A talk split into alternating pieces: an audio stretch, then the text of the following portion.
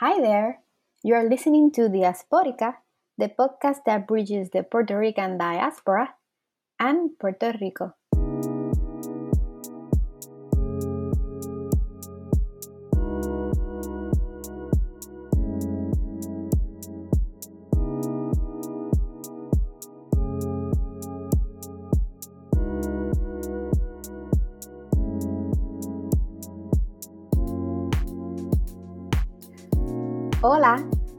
Welcome you to Diasporica podcast, a podcast that aims to give the Puerto Rican diaspora a political voice and to serve as a bridge between the Puerto Rican diaspora and Puerto Rico.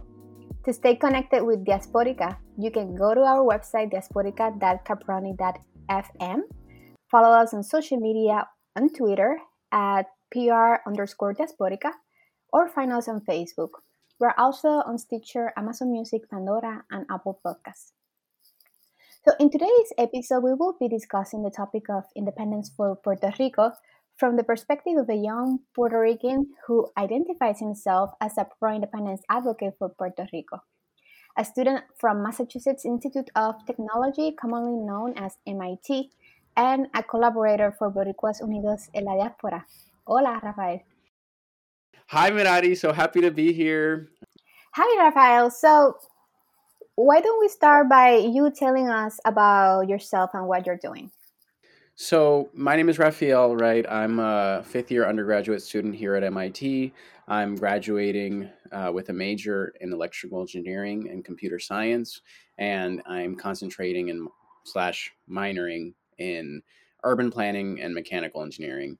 Um, I sort of got involved with Boricuas Unidos en la Diáspora about, I would say, almost a year now, a year ago. And, um, you know, I, I met Mirari about last April and super happy to be here. Oh, thank you. Thank you. I, I, I was, it was great to meet you then. After I met you, I thought you would be a good person to come to our podcast uh, because as a young Puerto Rican, you have very clear the idea of independence. So I just wanted you to share a little bit about independence with us and with the audience and some of your thoughts. So, at the first question, you know, I wanted to ask you first is like, can you tell us about how you came to support independence for Puerto Rico? Yeah, for sure. Um, how do I say? I think it just came very naturally. I grew up in the states, so I'm I'm diaspora. Um, my parents moved to Florida after coming receiving education and trying to like better their economic conditions. Um, we sort of come from a family that were formerly like my grandfather was a farmer. He sort of eh, tried to become educated. He became an accountant. My father was able to get an education, and then we moved to Florida. And so when I was growing up, they understood this like disconnect um, that I would have culturally between sort of the people in the United States and myself. And so they did everything they could to sort of ingrain in me the classic patri- uh, Puerto Rican patriotism. And so, for example, at home, we only spoke Spanish because my parents were able to sort of get an education um, over here and make like some sort of career. Um, we were like relatively well off enough where we could travel to Puerto Rico a few times a year to visit family and things like this. And so these were, how do I say, being Puerto Rican was almost the most honest version of my life um, growing up in terms of it's just what I really could culturally identify with because I, growing up in Florida, going to like going to school, I feel like there is a very stark difference between people from other cultures and myself, and you kind of get a vibe about what it is that is that you know that Puerto Rican swagger, you know that Puerto Rican patriotism. It's what what it means to like care a lot, and I feel like I've never met a Puerto mm-hmm. Rican, mm-hmm. or perhaps let's say I've met very few Puerto Ricans who are sort of not about it, you know? Um, and so when it came to just kind of thinking about what the future for Puerto Rico should look like, um, to me, it very much seemed very anti Puerto Rican in nature, in spirit, to believe anything other than independence and sovereignty for Puerto Rico. And progressively, as I learned more uh, about history and about the things that happened, how do I say? It's not even just that it's anti Puerto Rican at face value. It's that I felt that after being pretty much oppressed, having had like medical experiments run in Puerto Rico, having had like economic sanctioning practically, military operations, military testing, uh, spying, things of that nature in, Puerto Rico, that after 100 years, us deciding to join with them, that that would be a very anti-Puerto Rican thought, and that would not be a very um, that would not be a very pro Puerto Rican move. Um, and so even just on that value, as I started learning, I was like, wow, this really isn't it for us. And then eventually I got older and even kept learning more, met a lot more people from many different colonized backgrounds, especially here at MIT. Um, you like a, a, lot of my friends are coming from a, a lot of different parts of the world because MIT is a very diverse place, and you, you sort of learn about this common experience that is colonization.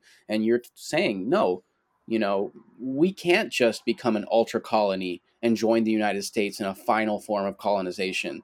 You know, they're already putting laws on us that are not allowing us to self govern. Why would we think that joining the United States would result in anything less than us not having a system that reflects our values, that reflects our culture? It just doesn't make a lot of sense. And so that when we're talking about status options, for me, it's really just between independence and statehood. And statehood just doesn't make any sense. Um, because if we're talking about what it means to decolonize, and, and, and in some regard, what it meant to be colonized 500 years ago, formerly by the Spanish and now by the United States, you're talking about a process that took us out of our cycles of natural development, that looked at us and said, listen, you guys are less developed than, you, than, than we are. And the reality is that we develop on our land the way that we, across a large span of time, saw fit. And you have us on that land for a long time, and we look at problems and we solve them. And we develop a system that reflects us and that reflects our culture. And I mean, you're talking about during Spanish colonization having planning laws that even determine our city where our cities are built and and you know things even as small as that that we don't that we take for granted they at the end of the day affect the, everything. They affect how we're able to design, how we're able to, you know, re- how do I say? At the end of the day, people just aren't living their most optimized life because instead of us having a beak that is fit for our island, we have a beak that's sort of given to us and we have solutions that are sort of given to us. And, you know, we sort of are going through this process with the United States where it's like, what happens if we become a state? Are we going to be able to have governing documents? Are we going to have to basically bend the knee to the Senate and to the US Constitution? Now, I don't believe that if the colonial process was one where we removed our ability to develop ourselves, that the next thing we need is more ability to not develop ourselves. Mm-hmm. you see, you see mm-hmm. what I'm mm-hmm. saying? Like, yeah. no, like the what we need is the opposite. We need to go in sort of the opposite direction and go through some form of self determination process where we decide what it is that we need. But if statehood is the ultra colony, in that our beaches are likely at risk, in that they will no longer be public, and likely will continue to be privatized in that our land management will likely be at risk. And and then, you know, many other things that people care about, for example, like our presence globally, the fact that we have Olympiad teams, not just in the sports world, but in the academic world, um, the fact that there's Puerto Rican representation of that kind, um, all of that is going to go away if we have to join the United States how is that important? Because I think that's an argument that is being brought up a lot, like having an Olympic team, having international representation in issues related to even you know politics. Um, why do you think that's important to us? I feel like I don't love this argument because I don't think it's the strongest argument. You mm-hmm. know, for you know in in terms of it's just sports you know somebody could just say it's just sports but but, but a lot of people mention it like a lot of oh yeah for sure weakest but maybe the more common I'm I, yeah, for sure. I, I meant to say like, how do I say? I don't like this as the forefront of our arguments because at the end of the day, people can always just say, "Oh, it's just sports. It's just academics." But the reality is, Mhm. it's not just sports and it's not just academics because those are our achievements.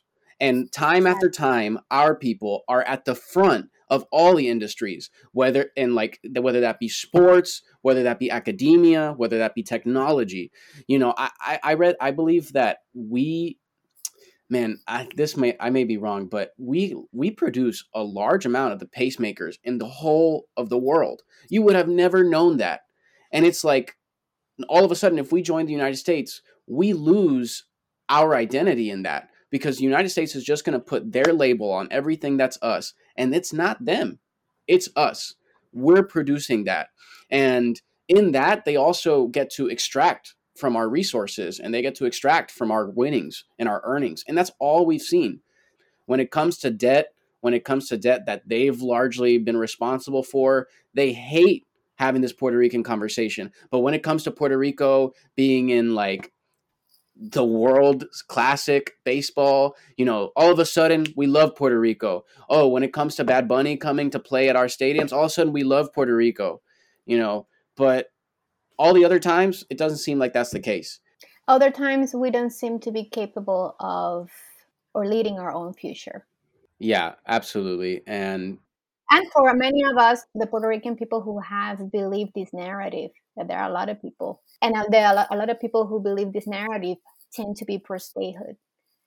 So I wanted to ask you, uh, Rafael, so why do you think this narrative that Puerto Ricans are incapable of surviving on on their own? Uh, it's even it, that narrative is pervasive even among Democrats who think that they are progressive. that this idea that Puerto Ricans would not be able to survive on their own is in some way a chicken or the egg type of situation.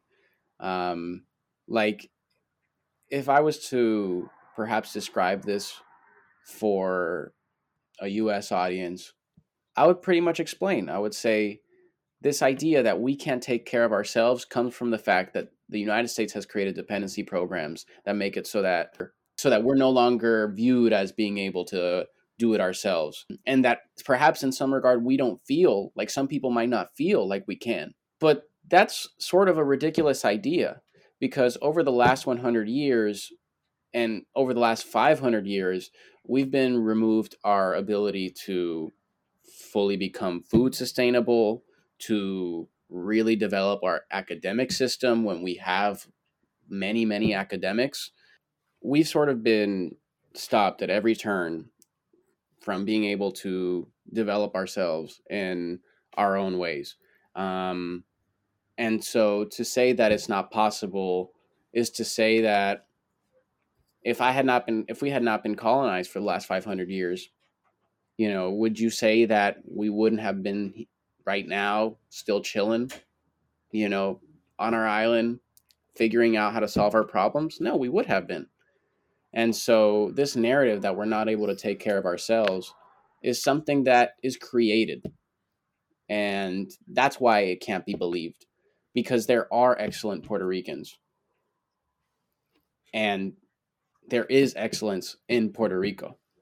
And all we need, in some regard, is good plans built by people, built by Puerto Ricans for Puerto Ricans, and the opportunity.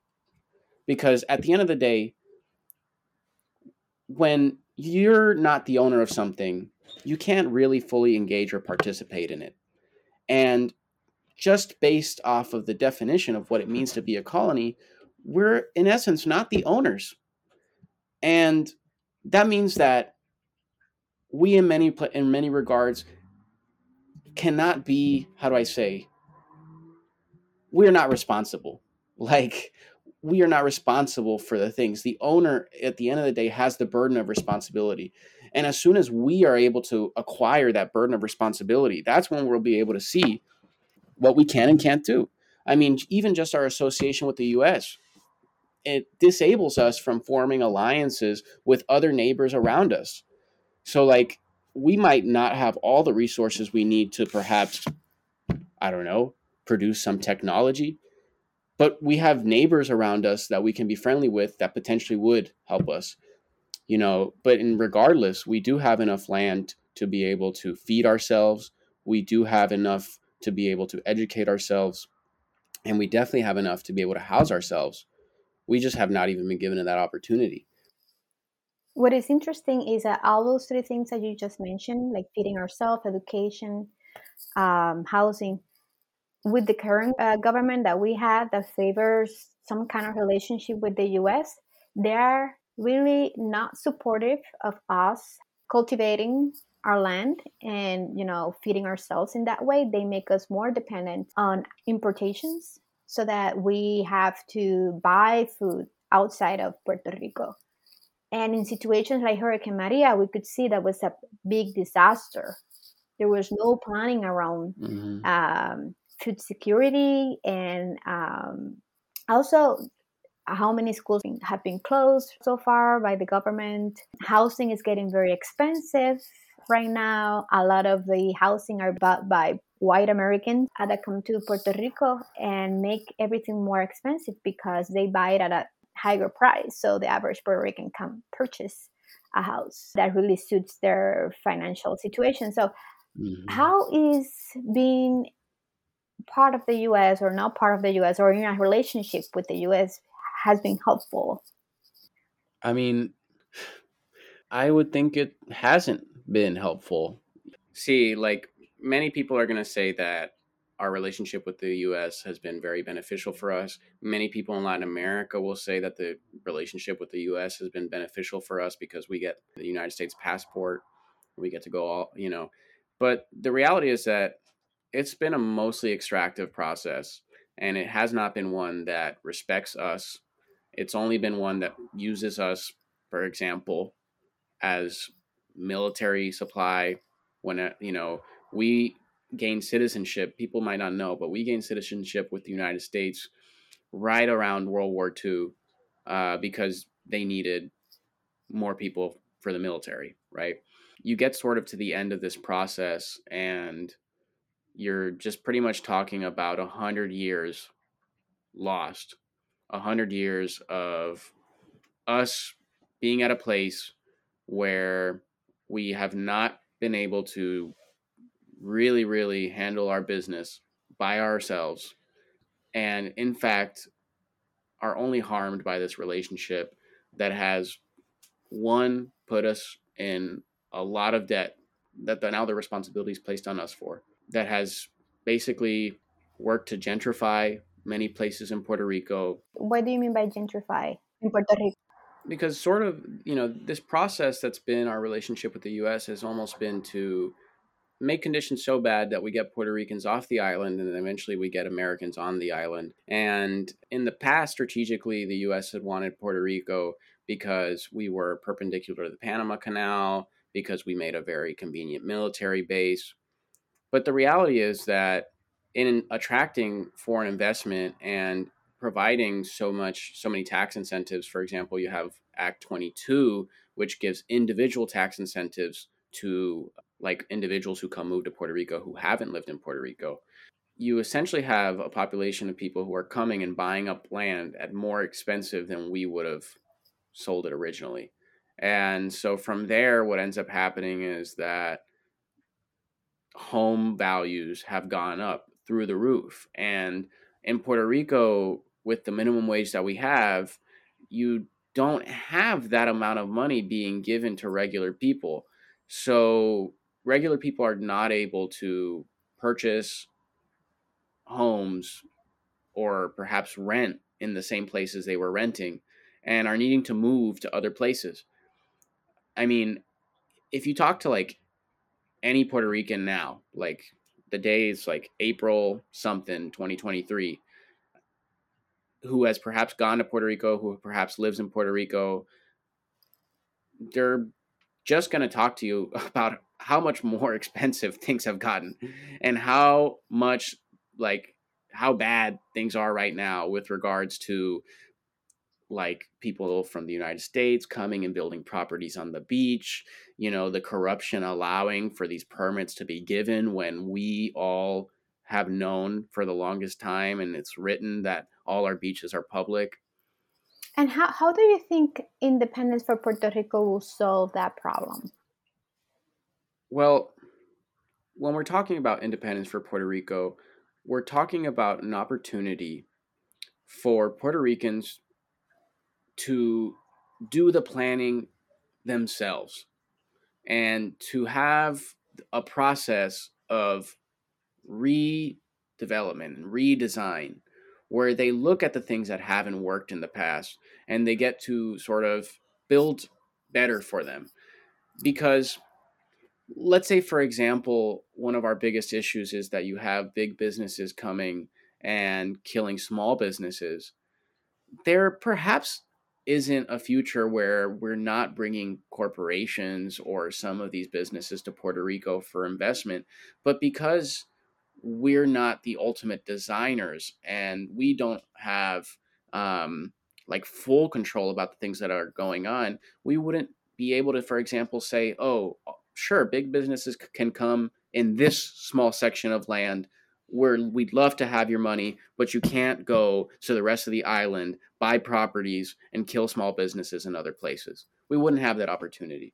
Independence for Puerto Rico has helped solve these problems because essentially we finally can develop an economy because right now we're prevented from complete trade and free trade because of the Jones Act. And further, we would be able to regulate more about the types of like home values, the types of people that we want coming to Puerto Rico. Um, and I say that more in the sense of we don't want wealthy people to displace people who don't make nearly as much one of the arguments that are, are made about against what you're saying is that uh, this is something that happens in other countries, independent countries, uh, in Latin America, for example, in which a lot of beaches and a lot of lands are being given easily to Americans or Europeans. And so the other argument is that is the local government that's allowing this to happen. So it, it makes me think about what kind of independent Puerto Rico I want to live in, right? Who do I want to be leading the efforts and politics? So. Definitely. Well, well, the thing is that the government, the, the local government in Puerto Rico can largely not be trusted, right? You know, we know that they're currently doing, like, currently giving some of these, um, how do I say, um, permissions for people to build. But not just that, the entire system is built on the idea that our government is going to stagnate with this question about status. And so you have politicians that know this, that know that they're going to be able to win every time just because they either support statehood and they then take that opportunity to do nothing and to, in fact, enrich themselves, enrich their families. There's large corruption even within government work. Just because our system is based on the US is you have like 78 municipalities for a land that is like not nearly big enough to need that many. And all of that does all that all that has done is nest corruption, nest corruption, nest corruption. And if so if our system is based off of the US, right now as a colony of the United States, as we progress into statehood, what is going to change? What is going to change? That's my question as a follow up to them. Because under an independent state is where we would be able to have those conversations about what needs to change. How do we stop allowing corruption to exist? How do we build a system that doesn't do that? And we can only do that when our system is no longer based off of somebody else's stuff. It's something that's based off of our own natural development, off of us coming together, looking at the problems we have and saying, how are we going to solve these things? What and and not just how are we going to solve these things economically, but how are we going to solve these things with planning, with perhaps land management. And And how are we going to set cultural norms and standards that we all agree about? Well, but the other thing I'm thinking is um, part of creating the current government historically has been to repress the pro independence movement and only allow in government leaders or uh, politicians from pro statehood and Commonwealth status political parties so that they align with US interests. So, in some ways, I feel like given that those politicians are the only ones allowed in government, uh, they will favor policies like Law 60 or 2022 that are in favor of the white American, for example. So, yes, I think the problem is the local politicians, but these local politicians are there because those are the ones who support some kind of relationship with the US and favor yeah. their policies, not our policies. I think that this is a problem that's affected Latin America over the last several hundred, thirty years, has been this idea of the Washington consensus, right? That we have leaders that are somehow in lockstep with Washington and that they do things not for their own interest. And this doesn't seem to be you not you like we're not you we're not unique mm-hmm. in this issue, right? But it's not just that you have the politicians, but it's that you have mm-hmm. the system that allows for this to exist. You have a system that has been largely built for us that allows this to exist. But it's only through the opportunity of building a new system where we can build in mechanisms that stop allowing these kinds of corruptions to exist within our, within our political, economic, and planning process. And um, you're talking about building a whole new system, and so some people think that pro independence people are not realistic when they talk in those terms. so, why do you think independence is the most realistic option for Puerto Rico's progress? I think when talking about why is independence the most realistic option for Puerto Rico? You would perhaps have people who would tell you that it's unrealistic to think in these terms and that those aren't concrete details. But what are they comparing it to? Like now, where things are bad? Like where things have been given to us? Like, what are you talking about? Like, even that, even this idea of redevelopment, of like sitting down and having constitutional conventions where we go across the island and we gather feedback on what needs to happen even that is so much better than whatever's happening now like what do you mean unrealistic? This is unrealistic. Period you know? And i i think that as we talk about like why is independence the most realistic option? It's because this is not real. This is not a real puerto rico. Uh, the Puerto Rico of Luis Muñoz Marin is not our Puerto Rico. You know, my parents live in that generation, and they might say, "Oh my God, like Puerto Rico is not the Puerto Rico I remember." It's because that's not ours. We did not build that. That is not ours. It's not built for us. It's not built by us. And so now, how? Like, yeah, like I mean, this is sort of a Puerto Rican inside joke, but you have like highways in Puerto Rico that are a mess, a mess, have not gotten fixed. Everybody talks about the highways and they have not gotten fixed. That's because they're not ours. The, highways have been a problem all across Latin America. The banana republics, one of the biggest problems was all this construction of infrastructure that all of a sudden all these local places could not take care of because they either didn't have the resources because they didn't need it. That wasn't something that was in in their DNA. Like what would we have developed instead of highways? Like, what would have been a system that would have been better for us? We don't even get to ask those questions, right? You know, in Puerto Rico, there are ditches between highways. I want to describe that. There are, in highways, there are ditches between the highways. And you might ask yourself, why are there ditches between the highways in Puerto Rico? Well, it's because that we need to have those to collect snow. Because according to the US, the highways need to have ditches so that they can collect snow. But it doesn't snow in Puerto Rico. That doesn't make any sense. Like, that's unrealistic. That's what it means to be unrealistic. To be with the United States is unrealistic. For us to self determine, to be sovereign, to not know what that looks like, that is what's real. That is what's un. That is what's realistic. And for us, for us not to know that, because today I learned something new. I didn't know that detail. You know. So. Yeah, it's crazy. It's crazy. Like people be asking about realism. It's real to not know things. like you know, it's it's real to not look at a challenge and say, "Man, that's going to be difficult. We might have some tough years." But it is what it is on the way to progress, you're going to have some tough years. But are you going to be much better off afterwards? Mm-hmm. Absolutely. Are you going to have a place where people are going to feel so much more comfortable, where they're going to you're going to be able to maximize the potential of all Puerto Rican people? Yes.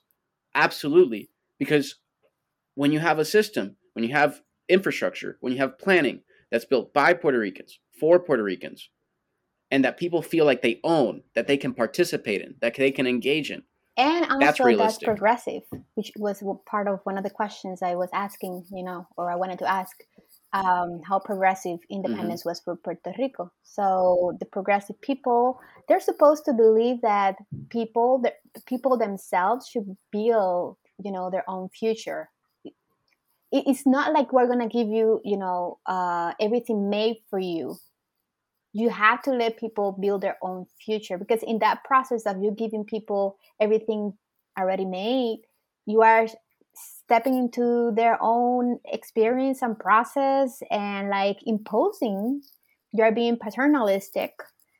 Yes paternalism across the whole colonial process. First the spanish like now the us you're totally right. That's like such such a good like uh, description. so uh, for the people who don't know much about um, why, you know, because not everyone supports statehood for Puerto Rico, but there's this idea out there that we are just like pro independence people are just two or three people out there, that there's no big support. Yeah, yeah, yeah, two, two, two yeah. or three guys at a bar. Uh, so, do you? Yeah. Why do you think it became this idea now that people think that we are not a lot of people. We are just a few people. So the reality is that the independence movement, and that we sort of touched upon this like a little bit earlier, um, and I think I feel like we definitely built a lot in the beginning, and we kind of kind of progressively gonna sort of gonna hash it out. But earlier we mentioned that independence over the last 100 years has declined in support. Um, and with a recent spike within the, perhaps the last five. Um, and the reason for that is there's a lot of reasons. Um, I think it's important to start at the beginning of the like the 1900s, um, around even like 1898 when we first when we first sort of were transferred to the United States. Um, the Spanish essentially had liberated us um, and then traded us as concessions to the United States during the Spanish American War. So there was this period where we had a flavor of what it means to be in, independent, of what it means to to be independent. And as we enter the 1900s, you then just have a travesty of handling and management of us and our land and what was already a far from perfect situation for Puerto Ricans. And I mean, you you have even accounts in like the 1920s.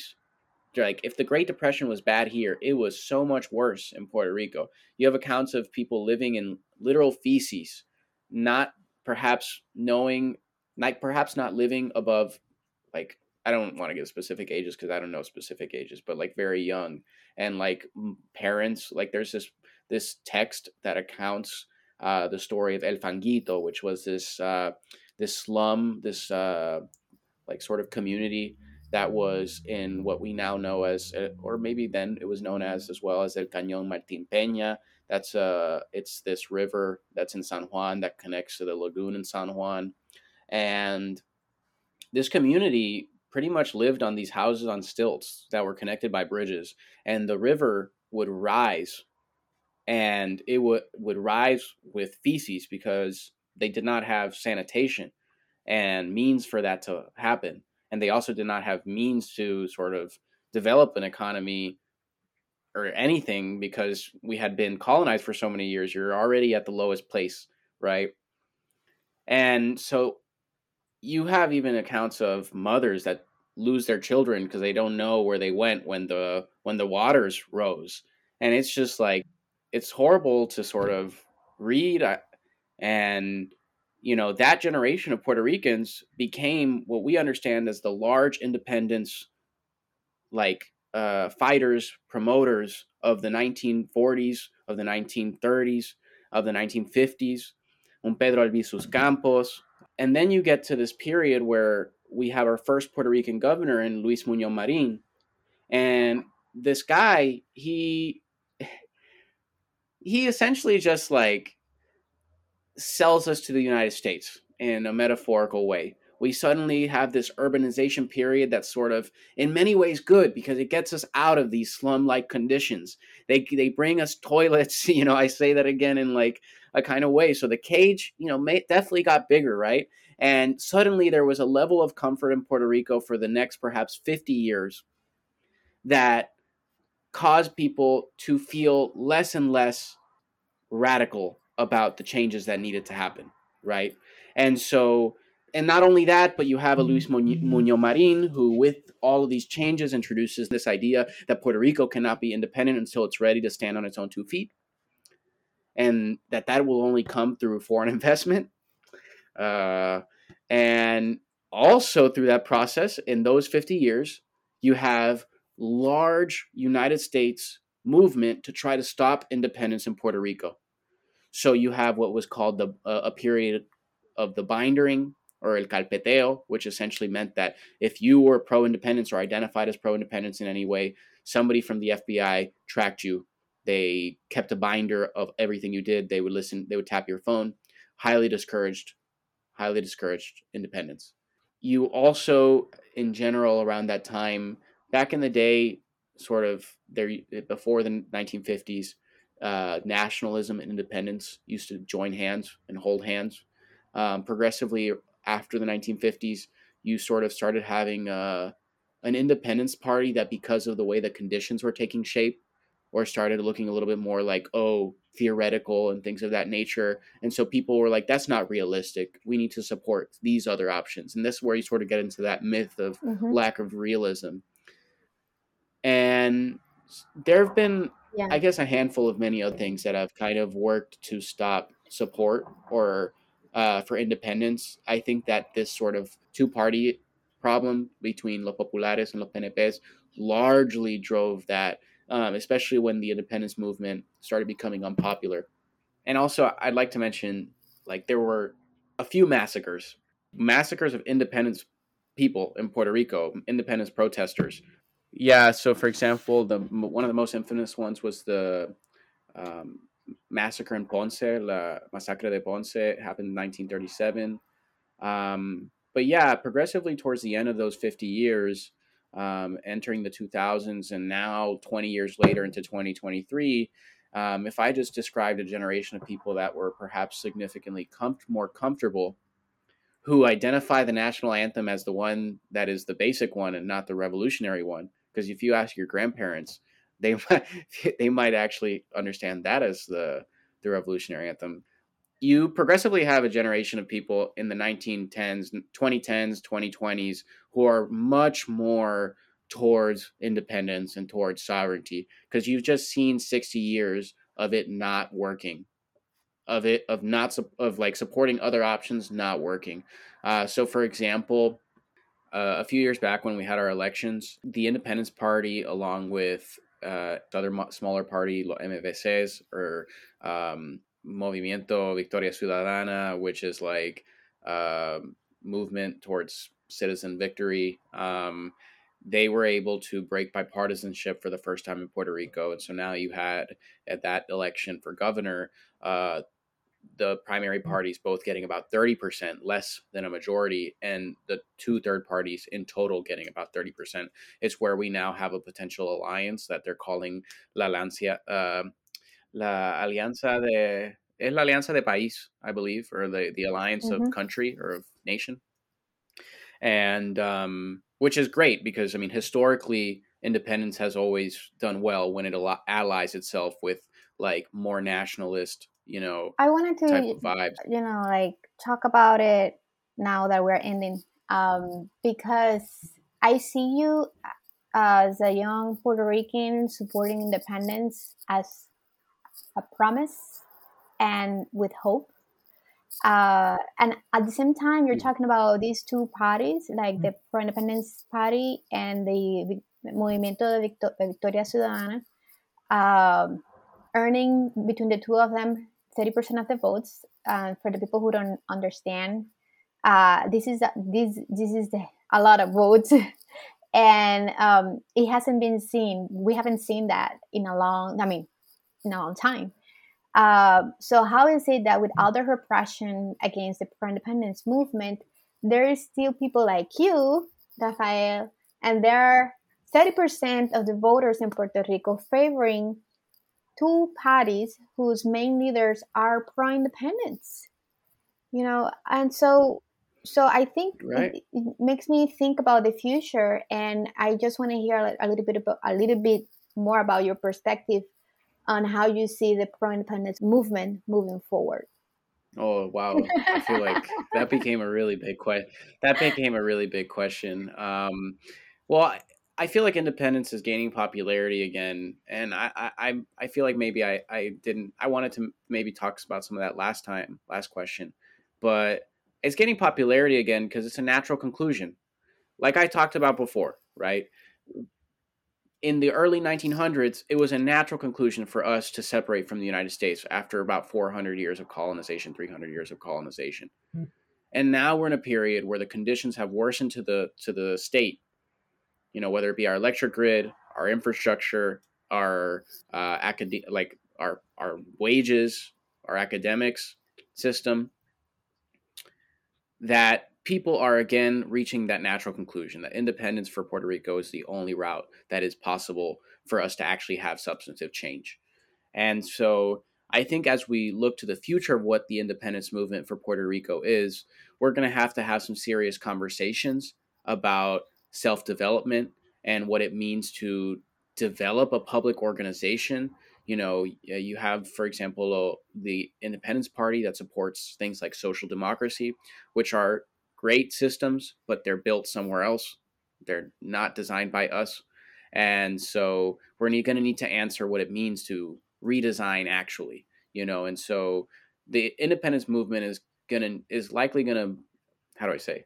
As the independence movement progresses into the future, there's a lot of hope for all the new ideas that are going to be able to come into fruition because people are talking about this again. And as soon as we have a formal table like a constitutional convention to be able to talk about what independence for Puerto Rico looks like, it's only going to get more rich as a conversation.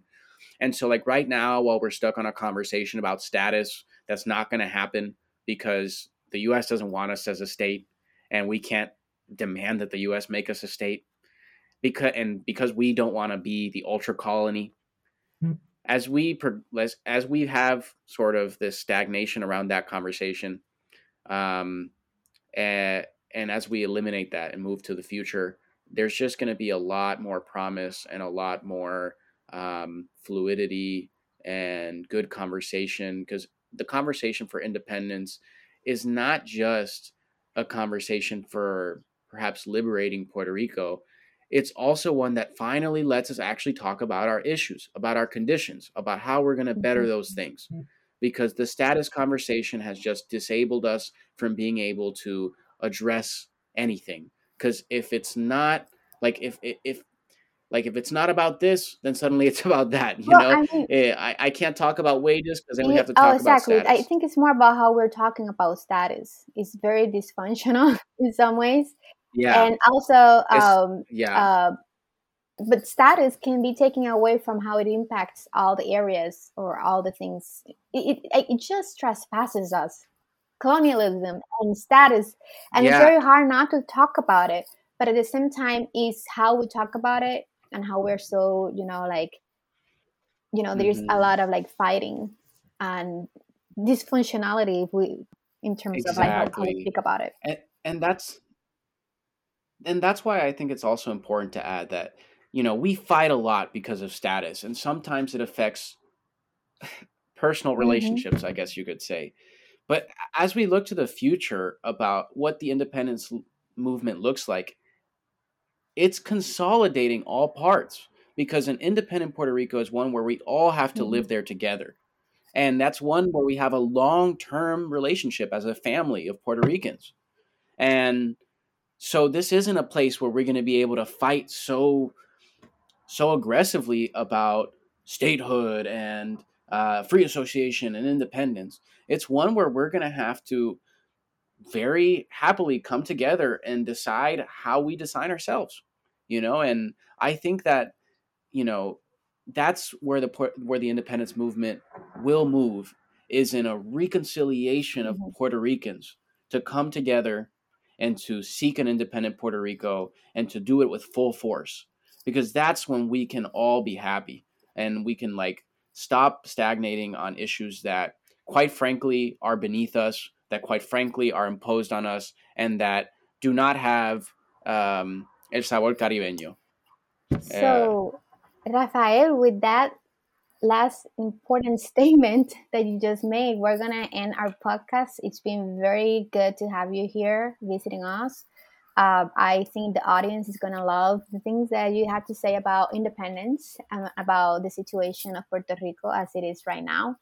Um, thank you for everything that you share with us. Of course. Well, thank you so much for having me. Yeah, and I invite everyone to just continue listening Diasporica. We're excited to uh, to be you know to be able to bring people who who have very like important ideas to share with you about Puerto Rico. I hope you have learned something today. Take care, everyone. Thanks for listening. If you liked it and thought it was interesting, share it on social media and hope you listen to our next episode of Diasporica a podcast that bridges the Puerto Rican diaspora and Puerto Rico.